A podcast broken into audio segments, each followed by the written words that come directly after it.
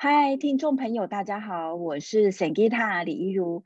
今天我邀请了时报出版社的编辑，嗯、然后他叫做王琼平。那请琼平跟大家打个招呼。嗨，就是老师好，然后听众朋友们大家好，我是琼平。今天琼平要跟我们一起聊聊一本新书，它叫做《练习不想要》。然后呢，因为我本身非常喜欢 断舍离，所以琼萍寄这本书请我推荐的时候呢，我就蛮喜欢的。然后如果有在追踪我的 FB，呃，可能就会知道说，老师就常常发文说，嗯，又到了月底。我们或是年底，你断舍离了吗？那所以相信很多的朋友呢，有在追踪我的相关讯息的朋友，就会知道说这本书可能也是蛮符合大家的需求。那我就很想要了解一下哦。那既然市面上已经有这么多断舍离的书，为什么琼平觉得说，呃，还是这本书还是大家可以来阅读的？哦。关于这个问题啊，就是首先，其实我觉得断舍离是现代人一个很大的课题嘛，嗯、就是因为工业革命之后，我们的物品就是变得很多，然后进入网络时代后，就是资讯也越来越多，就是我们要如何就是在一个过剩的世界里面，就是去生存，然后去过得很好，这会是一个需要就是一再讨论，然后。而且就是你需要一学再学，它不是你一本书就可以解决的事情，这样子。然后另外一一个就是我们会想要出版这本书的原因，是因为就是这本书有一个很大的特色，就是它不会单单是在讲物品的清理，还有物品的取舍，就是不只是在教你丢东西而已，就是它它是从一个很全面的角度来谈断舍离这件事情。就是它就除内容，就是还包含就是包括你身体的照顾啊，就是你人际关系的精简，然后还有就是我们现在上班族嘛，就是常会觉得时间不够用，它还会就是摄入就是包括资讯跟时间的管理，然后呃后面它还有提到能量的概念，就是你要如何就是让自己处在一个比较正向轻盈的能量里面，所以我觉得它算是一本很全面的展示了一种。就是你要怎么更轻盈，还有更有效率跟更有秩序的生活方式。然后我觉得它就是一般坊间的断舍离的书，大部分都会嗯停留在就是物品的取舍这个上面。然后这本书就是又更广泛，所以我觉得它就是也很推荐大家阅读这本书。哇，他既然可以写到这么广泛的原因，我们来聊聊这个作者。嗯、作者他是卢奕霖。然后呢，嗯、他很特别哦，他是我们很熟悉的呃一位导师的这个平台的 CEO，他是呃那个张德芬的那个平台的 CEO，嗯。然后呢，呃，他本身也是蛮有名的一个心理学的作家，然后学过 NLP，还有系统的排列，然后还有科学的催眠师啊、咨询师等等。所以其实他本身已经学了蛮多，而且是。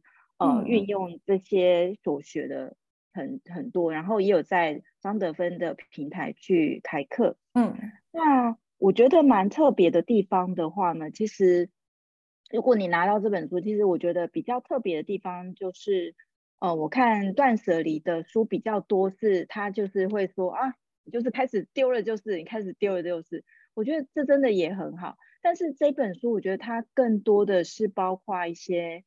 内在的处理跟心理状态的处理，它有更多是呃，让我们不是只是丢了而已。因为有时候我会觉得说，嗯、你知道这个杯子我当初买进来的时候，这可是在巴塞罗那的一个街头小摊贩，但我已经太多杯子了，所以呢，他就教我们说，哎，其实你丢东西之前，你一定有一些很难舍，然后你会回拨那些。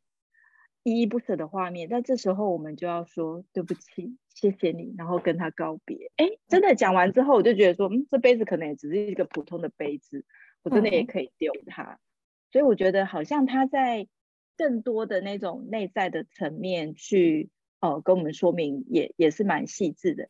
那我想要请琼平跟我们聊聊，就是它里面它很特别哦，它是自己创了一个字嘛，叫做精神伤。要不要跟我们聊聊这个精神伤？为什么他这么在意这件事情？而且他在最前面就提到这件事情的重要性。呃，精神伤啊，它其实它其实是源自于一个叫做熵增定律。它它那个是一个物理学呃热力学上的物理。物理定律，然后它也可以套用在生命状态还有生活管理上。那我稍微跟大家介绍所谓的熵增定律是什么？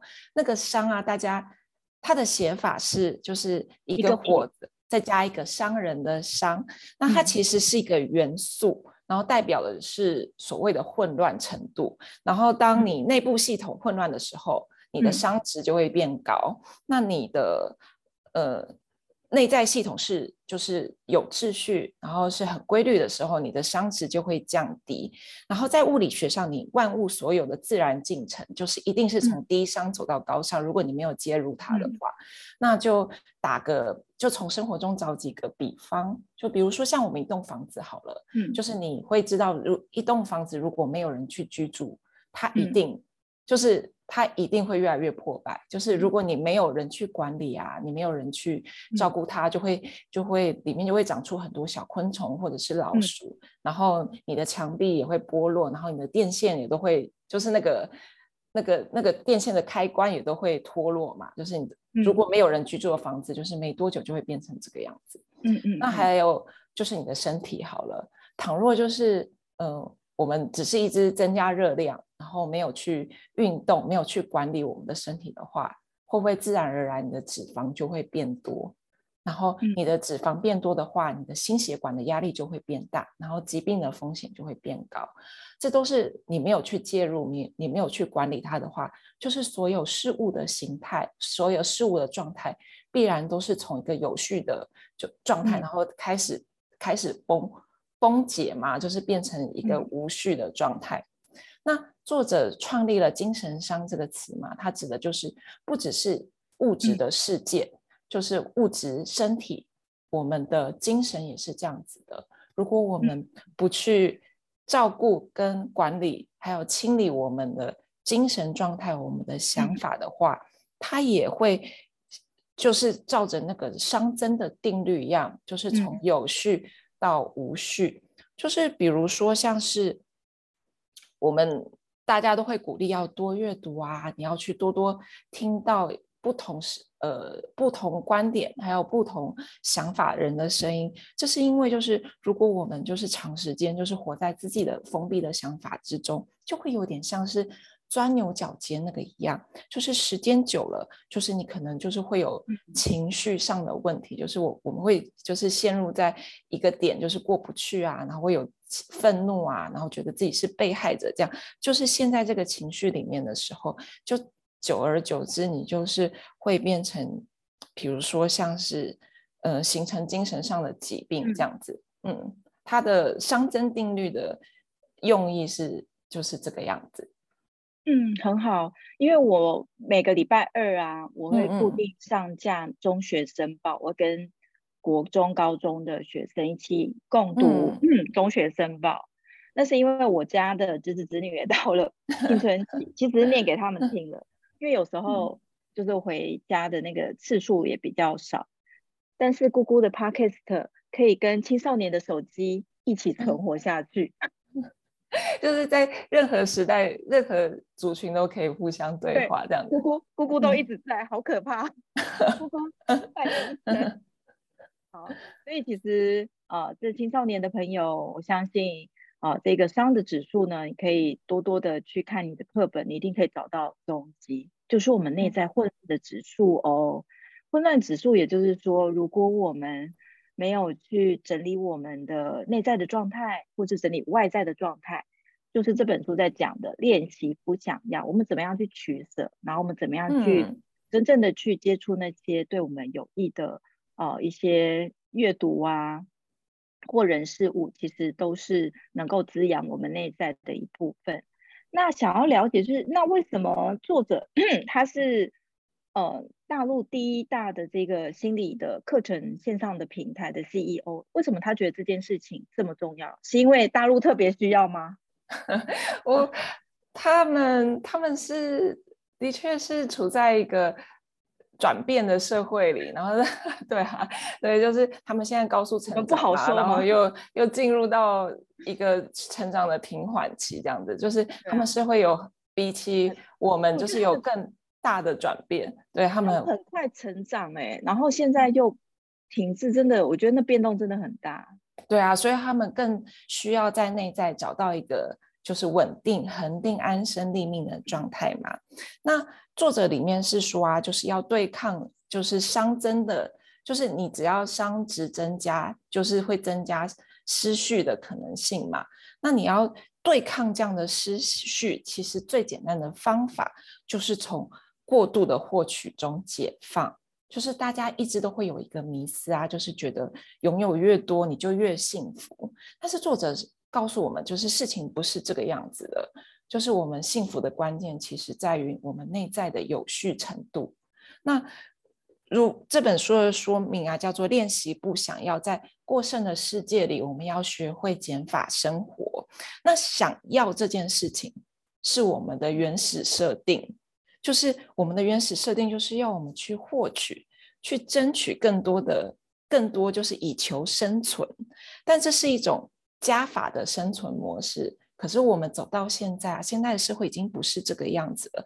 现在就是有过多的刺激，然后就是有很多广告跟商品，就是每天就是在敲敲你说：“哎，你需要我，你需要我，就是来看看我这样子。”就是我们。世界给予我们的其实已经远远超过我们所需要的，所以我们才会需要去练习不想要这件事情。我们需要从我们呃获取很多的欲望中解放，就是从去学用加法过生活，去转变成用减法过生活，去从这些过多的物质中辨认出来，就是什么才是你真正需要的东西。然后如此一来，我们才可以就是学会在就是过生世世界里面生存这样子。嗯嗯，所以听起来就是每个人都很适合，然后也很需要的。那听众朋友可能就听到一个小小的秘密，哎、嗯，这本书是呃由那个大陆的作者写的。那我因为我长时间也在看书，我觉得。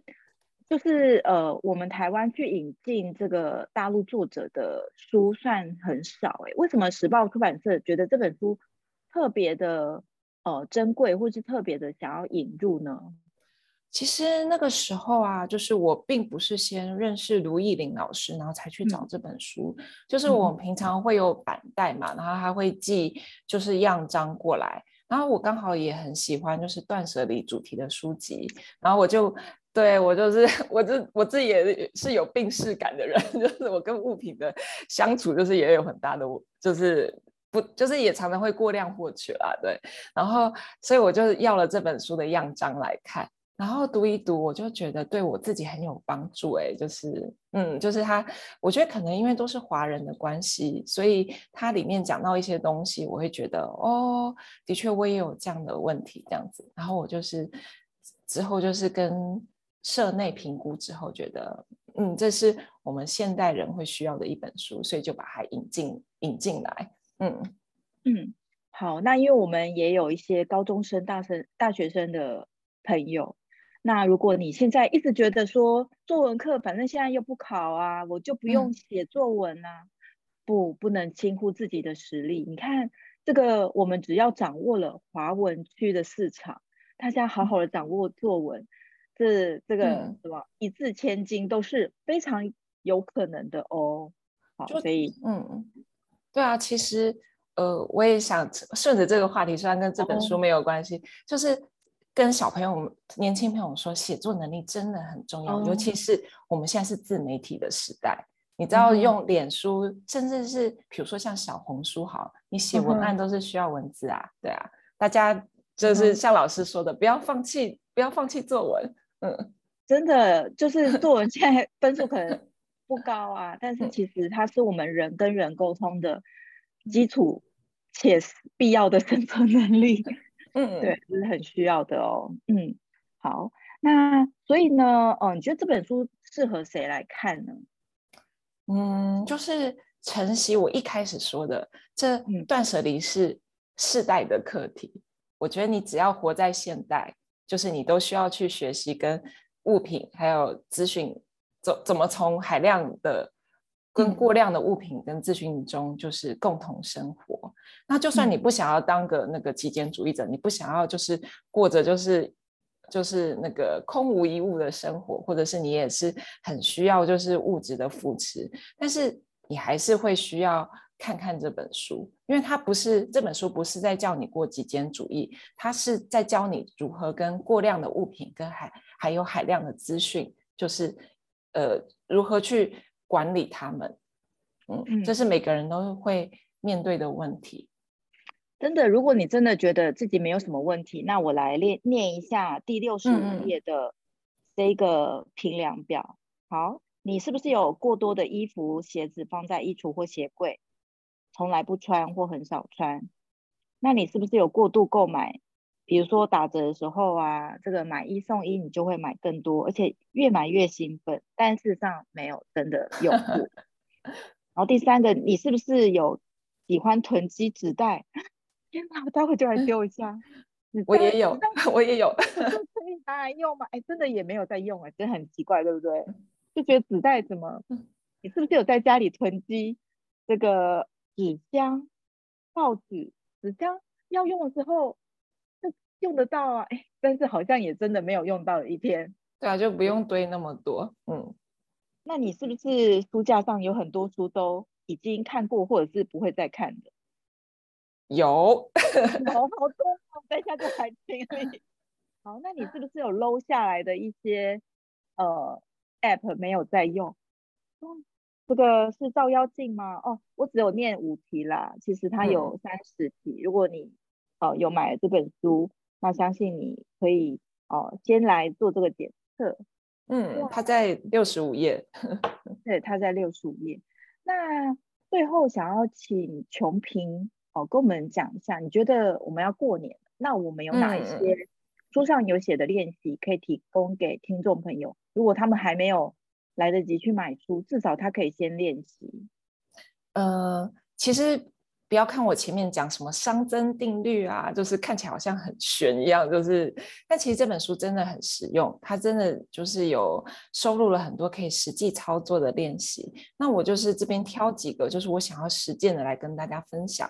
那过年前你就是一定会要做的事情就是打扫嘛，对不对？对。那作者有提到打扫魔力的观念，就是打扫这件事情啊，它其实不只是在清扫你的空间。它其实也是在清扫我们的能量，甚至是在整理我们的人生。所以我们在打扫的时候，不要觉得做家事好烦哦。你要就是，你可以抱着就是，这是一件好好照顾自己的事情，就是快乐而且专注的，就是来做它这样子。那关于就是有魔力的打扫做这件事情，作者有分成七个步骤。那我就是。就是简单把这个七个步骤稍微讲一遍，这样子。嗯、那第一步就是我们可以先拍照，对，就是把我们就是打扫前的状态先拍起来。然后第二步我觉得很重要，嗯、但有时候大家会忽略，就是要把窗户打开。对，那就是其实呃。窗户打开，你可以让新鲜的空气跟阳光进来。那我们其实长期待在室内，就是尤其是现在冬天，窗户都关起来嘛，就是很容易会累积二氧化碳啊。然后，而且就是人跟空间都是有能量的，就是有时候你长期待在那个空间里面，就是它空间也会吸收或者是累积一些你平时的负面能量。你就是把窗户打开，然后让你原本比较浑浊的空气跟能量跟外界做。就是交换这样子，那第三步就是开始进入打扫。那打扫之前，就是你真的进入扫除之前，你要先就是开始区分，就是哪些东西是你要保留，哪些是你要丢掉的。你需要先把这这件事情，就是先找出就是你要丢弃的东西。所以第三步是丢弃，然后第四步就是开始进入打扫的细节嘛，就开始扫地啊、拖地啊，把灰尘擦一擦这样子。然后第五步呢，就是在你已经打扫完毕的空间里面，就是然后你就把第你决定要留下来的物品，就是依照它的功能归位到它应该在的地方。那到这个步骤就是空间的打扫，就算告一段落了。那它有七步嘛？那第六步就是你除了空间之外，你也需要清洁你自己的身体。就是我们打扫做了一轮下来，就是我们可能会就是呃身上也沾染了尘灰啊，就是就是也有流汗啊，所以我们要把自己清洗干净，然后就是换上干净的衣服。然后最后呢，你可以来做一个回顾，就是打扫前跟打扫过的回顾，就是你可以就是享受一下你这段时间劳动的成果，这样子。这就是它的扫除七步。嗯，那最后我还想要，嗯，老就是还想要跟大家提一个，就是我觉得还蛮重要的事情，就是老师有提到啊，就是呃，我们可以替自己布置一个静心的空间。我相信老师，你一定也有这样的空间。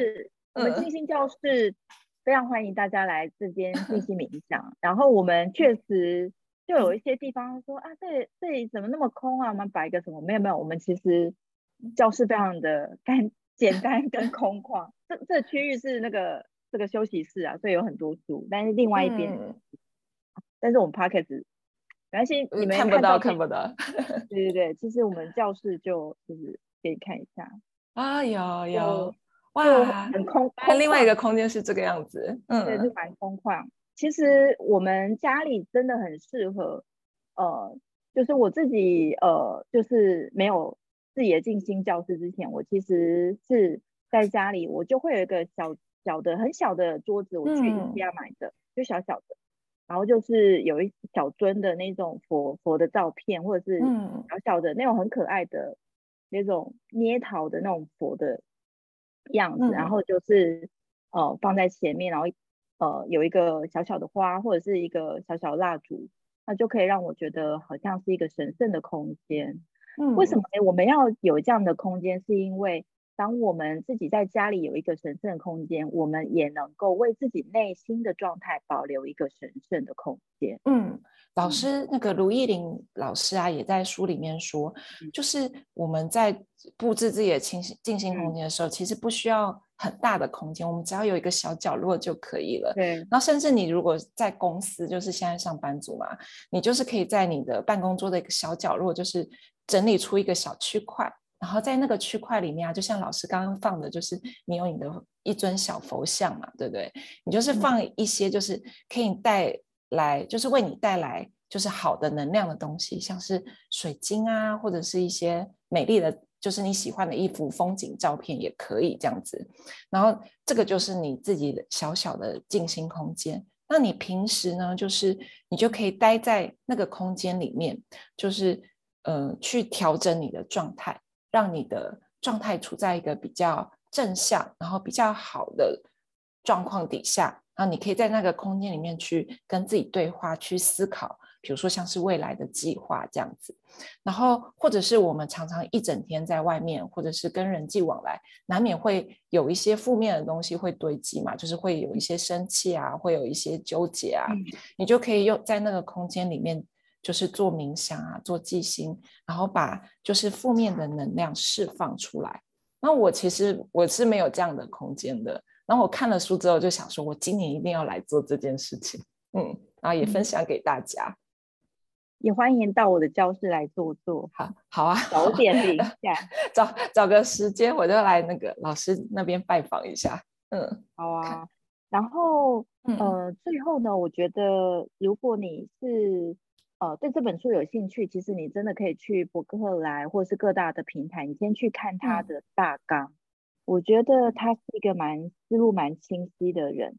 他其实总共有五个，五个大章节，然后每个章节里面呢会有小的，呃，小章节，然后呃，每个小章节其实都有一个练习，对，都有一个功课。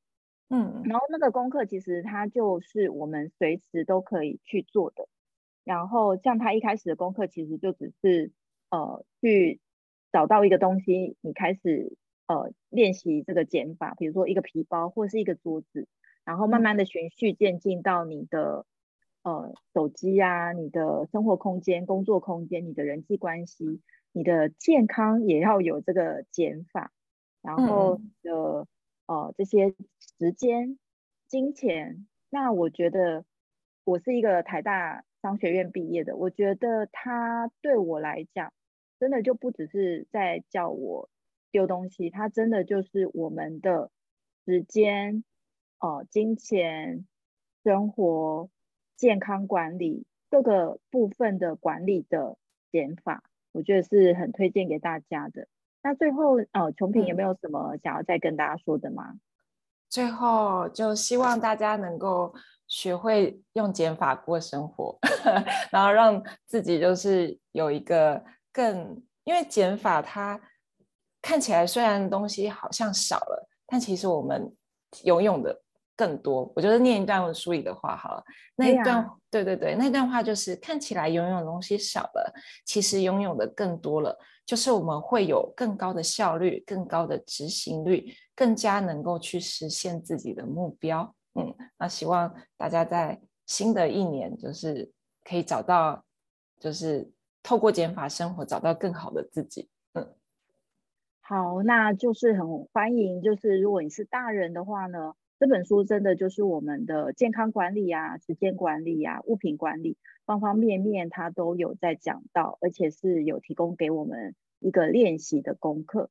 那也给年轻的朋友。那如果说你想要知道为什么这个内地的大陆的朋友呢，他其实他的书可以漂洋过海，然后让我们这个阅读，那我也是还蛮推荐大家，你可以去看到这本书的大纲是怎么写的，他怎么样去用这个文字，那多阅读，然后多去看别人是怎么写的，我相信你也可以在新的一年找到你的文字力。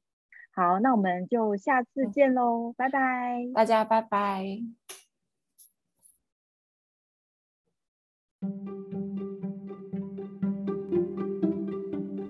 Hello，你是 Sangita Podcast 的铁粉吗？我是 Sangita，我正需要大家的帮忙哦。欢迎大家在 Spotify 或者是 Apple Podcast 帮我打五颗星，关注我的 Podcast 哦。当大家越多的帮我去关注以及打五颗星，系统也会推播这个冥想跟正能量的 podcast 给更多需要的朋友哦。谢谢大家。